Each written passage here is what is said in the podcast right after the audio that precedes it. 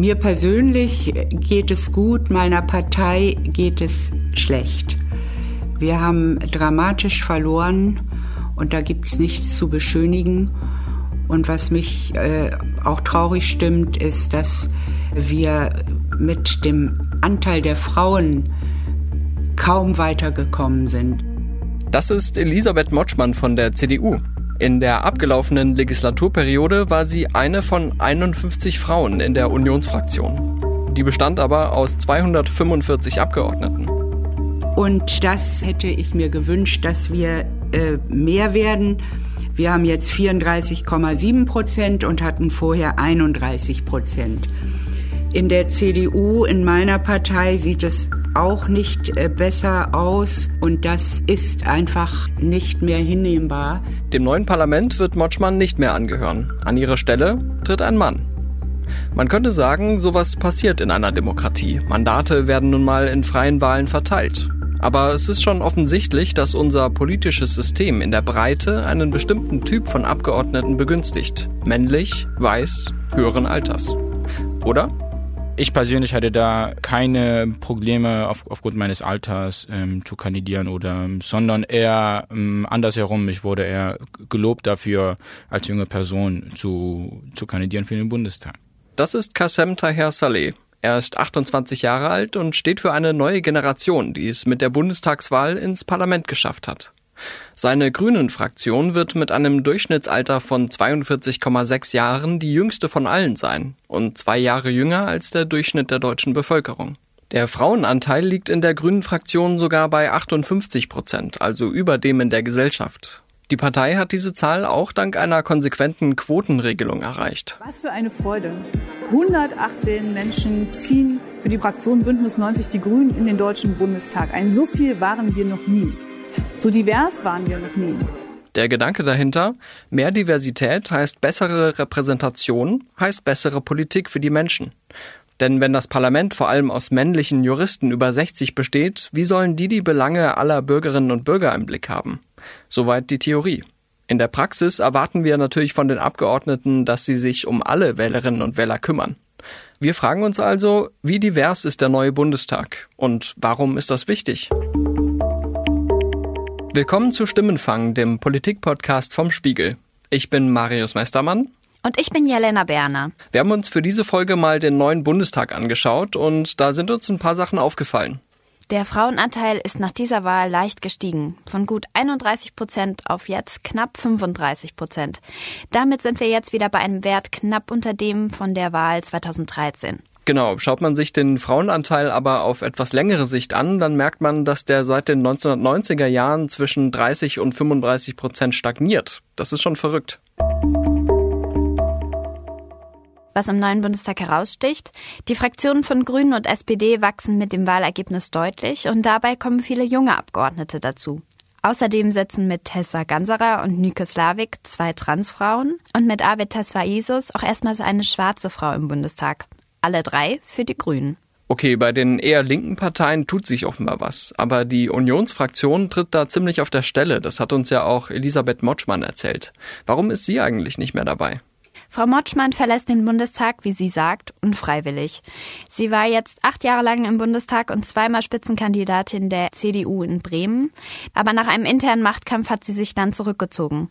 Der CDU-Landesvorstand in Bremen wollte nämlich lieber Thomas Röwekamp, der vorher landespolitisch aktiv war, an die Spitze stellen. Die Bremer CDU hat fünf äh, Listenplätze und davon hat sie den ersten mit Thomas Röwekamp besetzt. Dann kam eine Frau, dann kam noch eine Frau. Äh, dann äh, kam ein Mann und dann noch eine Frau. Also die haben die Liste sogar überproportional mit Frauen besetzt. Aber der Trick war dabei, der eine Listenplatz, der sicher war, den hat ein Mann und die, die nie gezogen haben, bis auf den zweiten Listenplatz, aber der hat mit einem Ausgleichsmandat gezogen. Also es war ganz selten, dass die Bremer CDU zwei Plätze hatte. Das, was wir jetzt gemacht haben mit äh, den Frauenplätzen auf der Liste, war äh, ja war schön anzusehen, aber es war klar, dass das nicht, äh, dass das nicht zieht. Und genauso ist es auch gekommen. Es war allerdings nicht immer so, dass sich Elisabeth Motschmann aktiv für Frauen in der Politik und in ihrer Partei eingesetzt hat. In den 70er Jahren stand sie noch für ein traditionelles Frauen- und Familienbild. Eine Karriere in der Politik mit ihrem Familienleben zu vereinbaren, war für sie damals unvorstellbar.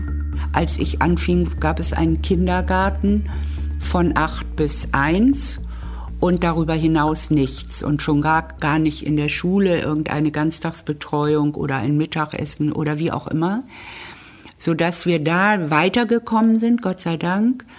Also da sind noch Unwuchten in dieser ähm, in dieser Beziehung zwischen ähm, Männern und Frauen in, in Beruf und, und Familie, aber insbesondere auch die öffentlichen Ämter, die ja auch oft mit Abends, Abendterminen verbunden sind. Also man arbeitet tagsüber, geht dann abends nochmal wieder in die Versammlung. Also gibt es ganz viele auch praktische Hemmnisse. Dieses Problem hat auch die Politikforschung schon erkannt. Das ist noch für viele Frauen in klassischeren westeuropäischen Ländern eher eine Entscheidung, können sie sich leisten, neben Kindern und im Beruf auch noch diese zeitraubende Parteiarbeit aufzunehmen. Das ist Stefanie Beiler. Sie ist Professorin an der Universität Basel und forscht zu politischer Repräsentation und Diversität. Zusammen mit dem Professor Christian Bräunig von der Universität Konstanz hat sie eine Studie durchgeführt, wie sich die Zusammensetzung von Parlamenten auf deren Politik auswirkt. Als erstes haben wir darüber gesprochen, warum weniger Frauen im Bundestag sitzen. Also wir können das ganz deutlich zeigen. Wir haben das, diese vorparlamentarischen Karrierewege untersucht.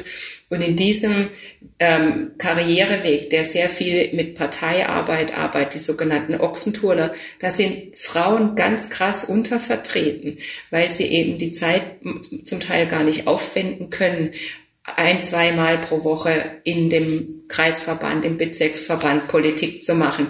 Erst später dann wieder. Das ist dann wieder das ganz Nette an der Politik. Man kann dann auch noch später einsteigen. Zum Teil fehlen den Frauen dann aber die Netzwerke. So ist das nicht nur in Deutschland, sagt Beiler, sondern auch in anderen westeuropäischen Parlamenten. Und dann gibt's eben die skandinavischen, die wirklich so Richtung 45 kommen. Und wo ist da der Unterschied? Und da könnte noch eine Erklärung sein, dass eben auch da Frauen insgesamt in den Arbeitsmarkt viel enger eingebunden sind, viel bessere Kinderversorgungsmöglichkeiten haben und in dieser Zeit zwischen 30 und 45 deutlich besser ihre Kinder versorgen können und es selbstverständlicher ist, dass sie da zu 100 Prozent am Arbeitsleben teilnehmen und es ihnen auch die Kinderbetreuung und die Umwelt als einfacher macht, sowohl im Beruf, aber dann auch in der Politik teilzunehmen. Das kann Frauen den Weg ins Parlament ebnen, aber das heißt noch lange nicht, dass sich die weiblichen Abgeordneten dann auch mit einer progressiven Frauenpolitik hervortun. Bei Elisabeth Motschmann war es auch so, dass sie sich erst im Laufe ihrer politischen Karriere wirklich aktiv für die Interessen von Frauen interessiert und eingesetzt hat. In der Politikwissenschaft unterscheidet man da zwischen deskriptiver und substanzieller Repräsentation, hat mir Stefanie Beiler erklärt. Bei der deskriptiven Repräsentation schaue ich eben nur drauf aus, beschreibt das Parlament ungefähr die Gesellschaft, die es vertritt. Und bei der substanziellen Repräsentation schaue ich mir an, was die Abgeordneten tun, ob sie sich tatsächlich für bestimmte Bevölkerungsgruppen einsetzen. Dazu fällt mir ein, dass die AfD zwar eine weibliche Spitzenkandidatin hatte bei dieser Bundestagswahl, aber gleichzeitig ihr Frauenbild aus den 50er Jahren zu stammen scheint. Wie ist das eigentlich in der Union? Wie hat sich Elisabeth Motschmann dort zurechtgefunden in dieser männerdominierten Fraktion? Es war auf jeden Fall nicht ganz konfliktfrei. Sie kritisiert auch selbst die hierarchischen Strukturen in ihrer eigenen Partei, denn die würden Frauen eher abschrecken. Außerdem beobachtet sie, dass die weiblichen Mitglieder in der CDU ja selbstkritischer sind als die männlichen Kollegen. Auch das erlebe ich immer wieder. Die fragen sich, kann ich das? Kann ich das zeitlich? Bin ich dafür qualifiziert? Habe ich die richtige Ausbildung? Ähm, bin ich diesem System gewachsen? Trotzdem, wir kommen ja nur weiter, wenn auch Frauen äh, dabei sind. Die CDU hatte ja in diesem Wahlkampf eine Hoffnungsträgerin, die auch aus Bremen kommt, nämlich Wiebke Winter. Die wollte mit 25 Jahren in den Bundestag, hat es ins Klimateam von Armin Laschet geschafft, aber dann nicht ins Parlament. Die CDU hatte schon ihr Talent erkannt und sie war auch ziemlich stark in der Öffentlichkeit präsent. Aber das Ergebnis der Partei war so schwach, dass nur der erste Listenplatz in Bremen reichte und da stand eben Thomas Röwekamp. Die Frage ist, ändert das was? Im Einzelfall ist das schwer zu beurteilen, aber auf struktureller Ebene sind die Erkenntnisse der Forschung eindeutig. Das hat mir Stefanie Beiler erklärt. Gerade Frauen haben wir zeigen können, setzen sich über ihre ganze Karriere hinweg länger und sehr deutlich für Fraueninteressen ein. Das lässt sich auch damit erklären, dass es eben 50 Prozent Frauen gibt. Ähm, die Wählerinnen hat man eben und die will man auch gut bedienen. Dass der Frauenanteil bei politischen Entscheidungen eine Rolle spielt, hat auch die grünen Abgeordnete Ulle Schaufs letztens im Bundestag beschrieben. In der Debatte ging es um die Frauenquote für Unternehmensvorstände, die das Parlament dann auch beschlossen hat. Liebe Kolleginnen und Kollegen, wenn ich an die vergangenen Monate zurückdenke, wie die Lage und Nöte der Frauen viel zu spät in den Blick genommen wurden, dann lag das auch daran, dass in den Entscheidungspositionen noch immer überwiegend Männer sitzen, auch hier im Bundestag. Wer entscheidet, ist eben nicht egal. Okay, sowohl aus der Theorie als auch aus der Praxis gibt es also das Argument, dass mehr Diversität, in dem Fall beim Frauenanteil, für bessere Politik sorgt. Dazu hat sich übrigens auch die Stimmenfanghörerin Andi aus Berlin mit einem sehr guten Hinweis gemeldet.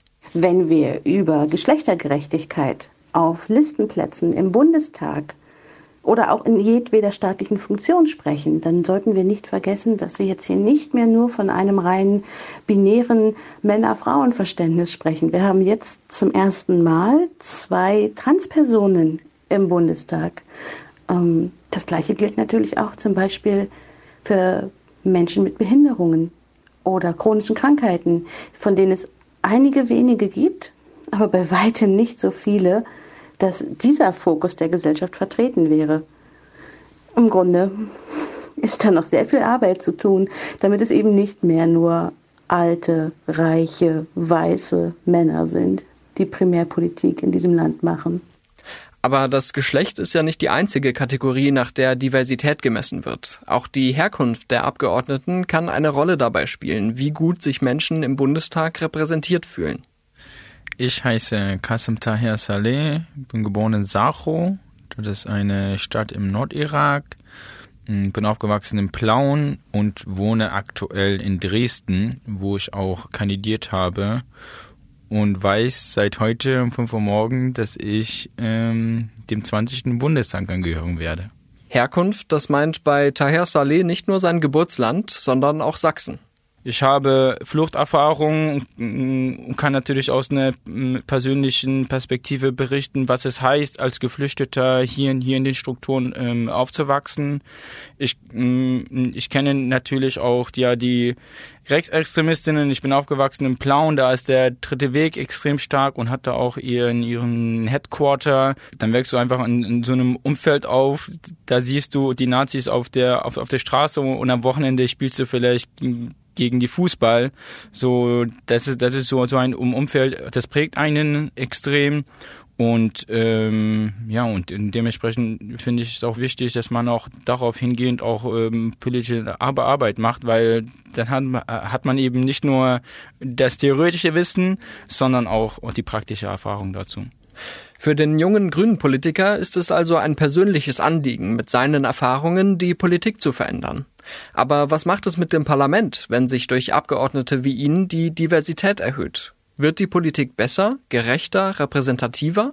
Was sagen denn die Fachleute dazu, Jelena? Also, dass es beim Frauenanteil etwas bringt, haben wir ja schon gehört. Aber bei der Herkunft ist es etwas komplizierter. Das hat das Forschungsteam um Stefanie Beiler und Christian Bräunig bei seiner Erhebung rausgefunden. Wir haben in Interviews auch festgestellt, dass Parlamentarierinnen mit Migrationshintergrund oft gar keine Wahl haben, ob sie diese Themen vertreten wollen oder nicht, weil ihnen das auch zugeschrieben wird. Es wird erwartet und automatisch holen sie das danach oder tun das.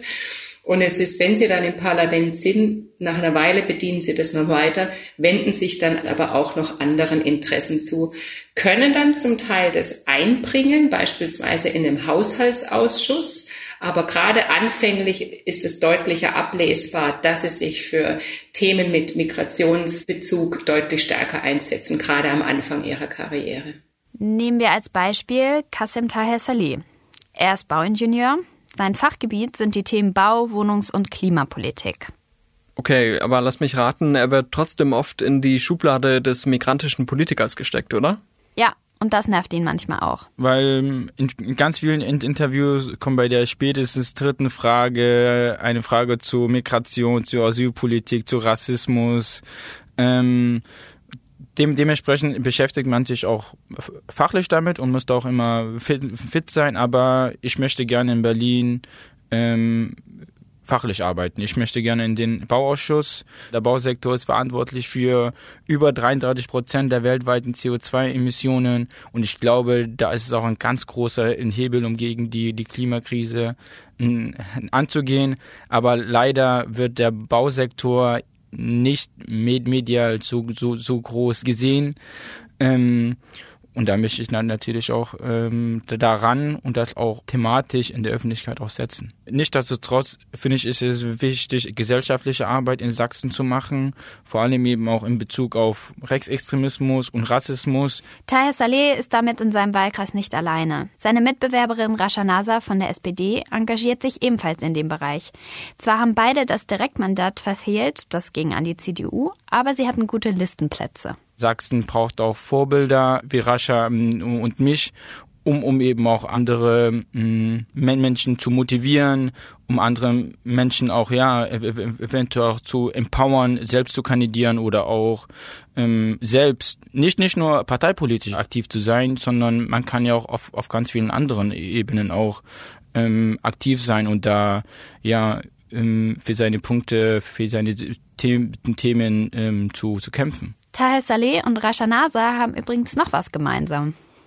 Stimmt. Und da können wir auch mal erklären, wie wir auf sie aufmerksam geworden sind. Die beiden wurden bei ihrer Kandidatur nicht nur von ihren Parteien unterstützt, den Grünen und der SPD, sondern auch von der Initiative Brand New Bundestag. Die setzt sich dafür ein, dass der Bundestag diverser wird. Genau, und Kasim Tahir Saleh hat mir erzählt, dass er dabei auf zwei Arten unterstützt wurde. Sowohl eine ideelle Förderung, aber als auch ähm, eine ähm, finanzielle Förderung. Sie hatten eine Crowdfunding-Aktion. Ähm, da haben wir über 20.000 Euro angesammelt. Die wurden dann ähm, geteilt durch die jeweiligen Kandidierenden. Da habe ich so etwas mehr als 2.000 Euro be bekommen für, für meinen Wahlkampf. Aber vor allem das Netzwerk, was sie haben, aber auch die ideale Förderung. Das waren Workshops zu Rhetorik, Workshops zu Stimme, Workshops zu Campaigning, Workshops ähm, zu aber auch, wie gestaltet man sein Team oder wie spricht man mit Journalistinnen, ähm, wie, wie interagiert man auf Social Media.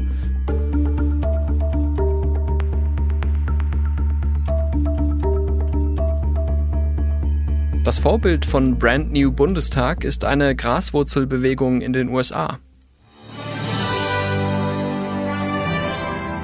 Everyone. My name is Alexandria Ocasio Cortez. I am the brand new Congress and Justice Democrats uh, congressional nominee for here, New York 14, Bronx and Queens. Today was our first national kickoff, our national day of canvassing. Mittlerweile ist AOC eine der bekanntesten Politikerinnen in den USA. Als junge Latina, deren Familie aus Puerto Rico stammt und die nach dem Studium in New York als Kellnerin gearbeitet hat. And today was just so amazing. Solche Initiativen können mehr Diversität in der Politik bewirken. Ich frage mich nur, ist das nicht peinlich für die Parteien, dass sie das nicht selbst hinbekommen? Ja, die Frage kann man sich schon stellen. Stefanie Beiler sagte mir, dass es in Deutschland eher nicht daran scheitert, dass die Parteien zu wenig Mittel für ihre Kandidierenden haben, sondern dass die Voraussetzungen für eine Kandidatur zum Beispiel bestimmte Berufsgruppen begünstigen. Etwa Juristinnen und Juristen, die im Bundestag chronisch überrepräsentiert sind.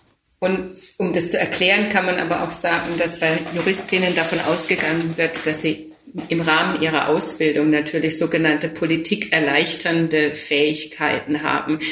Das ist eine Materie, mit der sie sich auseinandergesetzt haben, die ihnen auch mehr liegt. Und das ist in vielen anderen Berufen sehr viel schwieriger. Man darf nicht vergessen, diese Parlamentarierinnen kommen oft mit Anfang, Mitte 50 aus dem Bundestag raus und müssen, müssen dann noch weiterarbeiten.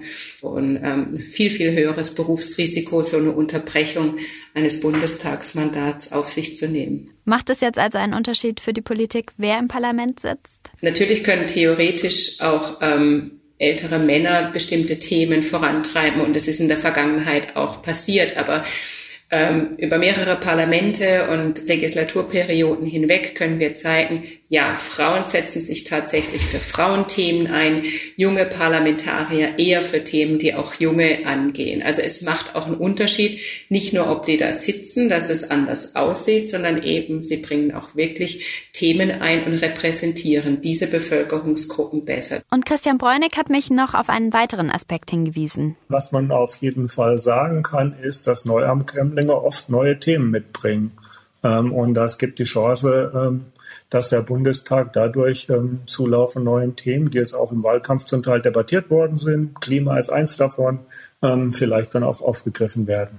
Davon ist auch Kasim Taher Saleh überzeugt. Es braucht einen guten Mix zwischen erfahreneren PolitikerInnen, aber auch jungen, jungen PolitikerInnen.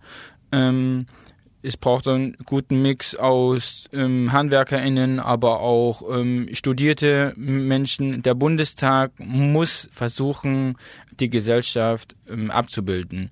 Also das heißt, eine gewisse Altersstruktur ab, abzubilden, eine gewisse Ausbildungsstruktur abzubilden, aber auch eine, eine gewisse gesellschaftliche Struktur abzubilden. Das bedeutet Menschen mit Migrationsgeschichte, das bedeutet aber auch äh, queere Menschen, das bedeutet aber auch Menschen mit einer gewissen Behinderung. Mm, und da müssen wir auch parteipolitisch intern eben auch die Strukturen ähm, dafür festlegen, dass es auch gelingt. Dass die Parteien der Schlüssel sind, das haben wir vergangenes Jahr auch in Thüringen und Brandenburg gesehen. Dort hatten die Landtage nämlich Paritätsgesetze verabschiedet. Parität heißt, dass gleich viele Männer und Frauen im Parlament sitzen. Aber in beiden Ländern sagten die Verfassungsgerichte, dass das eben gegen die Verfassung verstößt. Es muss den Parteien freistehen, wen sie zur Wahl aufstellen. Dabei können sie auf Quoten setzen, müssen es aber nicht. Der Pförtner hier ist die Partei. Äh, und das ist, glaube ich, auch den deutschen Parteien bewusst, deswegen sie ihre Liste äh, so aufstellen, dass es jetzt auch äh, Frauen gerade zum Beispiel höher kommt, dass es verschiedene Listenmechanismen gibt. Manche Parteien wechseln sich ab, es gibt Quoten und so weiter. Also das ist, glaube ich, ein Weg zum Wandel. Besonders interessant fand ich den Sinneswandel der CDU-Politikerin Elisabeth Motschmann. Ich war äh, am Beginn meiner politischen Laufbahn, und das liegt sehr lange zurück, war ich tatsächlich eine sehr klare Gegnerin äh, einer Frauenquote. Die Erfahrungen in einem langen politischen Leben zeigen, dass wir ohne eine solche Quote nicht vorankommen. Und ich bin so sicher, dass äh, Frauen jedes politische Amt genauso gut ausfüllen können wie Männer.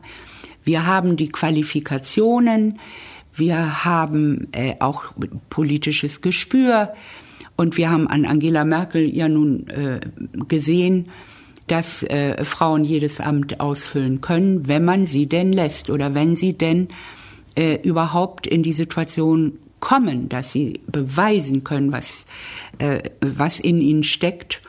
Und da sind wir nicht gut genug, eindeutig. Es bleibt aber immer die Frage, schreibt man nur Quoten beim Geschlecht vor oder auch für andere Eigenschaften?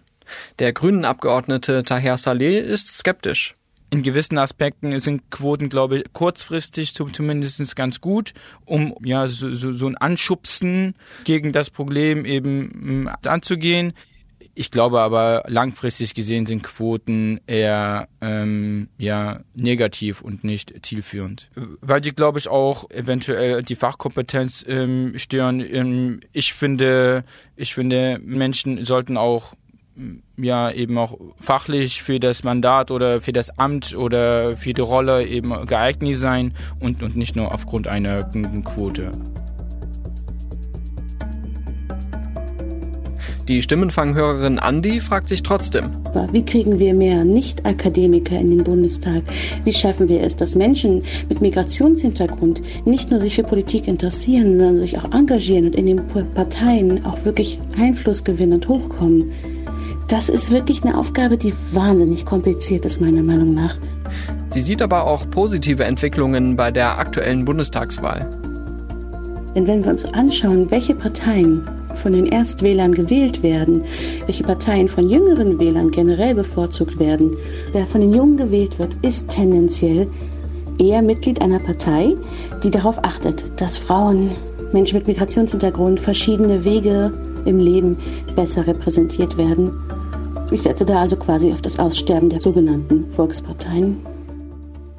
Das würde ich mal abwarten. Was wir aber auf jeden Fall schon sehen, ist, dass sich bei der Frage nach politischer Repräsentation die Ansprüche sehr verändert haben. Der Politikforscher Christian Bräunig erklärt das so zum Beispiel bei äh, geografischer Repräsentation, dass es Wahlkreise gibt, äh, um bestimmte Gruppen aus bestimmten Regionen zu repräsentieren. Das machen wir schon hunderte Jahre so. Ja, da sind wir uns ganz sicher, dass das eine gute Strategie ist. Ähm, und jetzt ist, glaube ich, das Spannende, dass wir das auf viele verschiedene Gruppen ausweiten und dass wir darüber diskutieren, ähm, welche Gruppen sollten und haben das Recht, repräsentiert zu werden und was ist ein guter Grund, äh, repräsentiert zu werden? Hat das damit zu tun, dass äh, die Legitimität des Systems angefochten wird, dass Unrecht passiert ist und so weiter. Das sind, glaube ich, ganz, ganz gute Gründe, wo man nachfragen kann, macht es hier Sinn oder macht es hier nicht Sinn, ähm, dass bestimmte Gruppen uns dann später auch ähm, deskriptiv im Parlament vertreten.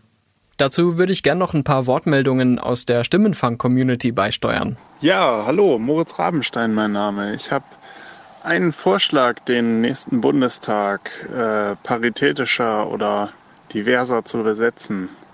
Das wäre das Wahlalter hinabzusetzen, etwa auf 16 Jahre.